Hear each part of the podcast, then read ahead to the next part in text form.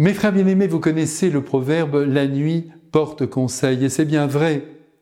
Ne jamais réagir à chaud, ne jamais se précipiter pour régler un problème qui vient de survenir est une sagesse à laquelle, hélas, nous ne donnons pas toujours prise et nous avons tort. Mais si la nuit porte conseil, elle permet aussi de délivrer plus facilement ce que nous portons en nous de plus intime, de plus secret. C'est bien connu. La nuit, une certaine souplesse envahit les esprits et leur permet de se livrer plus facilement. Aussi Nicodème, grand pharisien devant l'Éternel, membre du Sanhédrin, a bien fait de venir à la nuit tombée rencontrer Jésus pour recevoir de lui un enseignement qu'il jugera extrêmement précieux. Et tout laisse penser qu'il y a souscrit, puisque nous allons le retrouver trois ans plus tard, prenant la défense de Jésus devant le Sanhédrin, et sur une échelle, le long de la croix, en compagnie de Joseph d'Arimathie, afin de décrocher le corps de Jésus avant que ne commence le sabbat.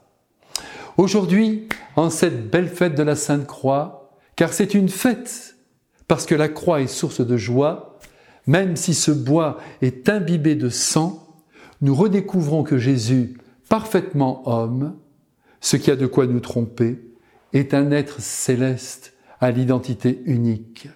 Nul n'est monté au ciel, dit-il, sinon celui qui est descendu du ciel, le Fils de l'homme. Et ce Fils de l'homme, c'est lui. Il est le seul à pouvoir révéler les secrets du Père, justement parce qu'il vient du Père des Lumières. Et le grand secret, nous l'avons entrevu il y a à peu près 3400 ans de cela, alors que le peuple d'Israël, libéré des Égyptiens, crapahuté dans le désert, vous vous souvenez, en marche vers la terre promise. L'histoire est archi connue, mais je crois bon de la rappeler en quelques mots à toute vitesse.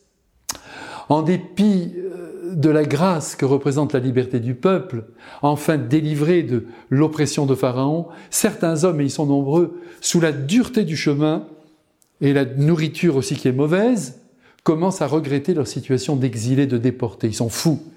Si bien que, comme nous le savons tous, ce qu'on sème, on le récolte, la zizanie dans le camp provoque la mort.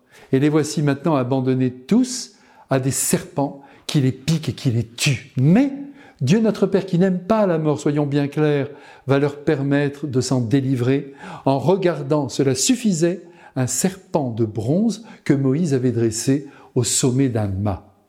Aussi Jésus annonce à Nicodème, qui connaît parfaitement cet épisode biblique, qu'un jour viendra où il sera lui aussi tel un serpent de bronze suspendu à un bois, un bois qui donne la vie.